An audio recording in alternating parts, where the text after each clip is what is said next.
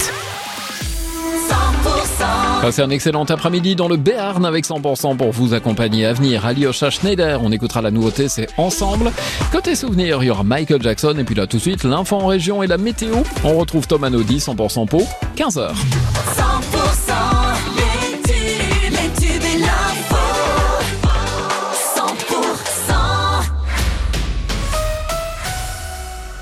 Bonjour, bonjour à tous. Pneus et lisiers ont été déversés tôt ce matin devant l'usine Danone à Villecontal sur Arros. Dans le Gers, action des viticulteurs en colère alors que l'usine est passée au végétal.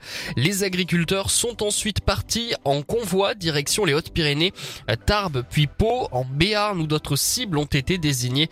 En Tarn et Garonne, des supermarchés sont bloqués par les agriculteurs à Négrupelis. Les dirigeants des deux syndicats agricoles majoritaires, la FNSEA et les jeunes agriculteurs, eux, attendent des décisions claires. Emmanuel Macron les reçoit cet après-midi à l'Elysée, à quatre jours de l'ouverture du salon de l'agriculture à Paris. Le ministre chargé de la Santé en déplacement à Toulouse aujourd'hui, alors que le CHU est en pleine crise, a pris deux agressions sexuelles dont un viol et, des, et un suicide ces derniers jours.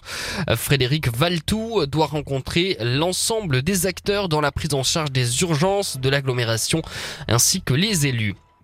100% vous le révélez ce matin, l'ancien maire de Saint-Jory, Thierry Fourcassier, près de Toulouse, reste en prison, mis en examen notamment pour corruption. L'ex-élu LR avait fait appel de son placement en détention provisoire.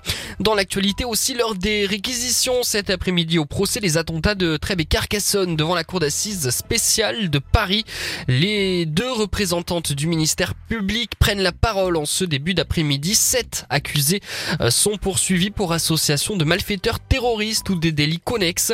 Les réquisitions doivent durer plusieurs jours et les avocates générales devraient annoncer les peines demandées en fin de journée. Le verdict, lui, est attendu vendredi.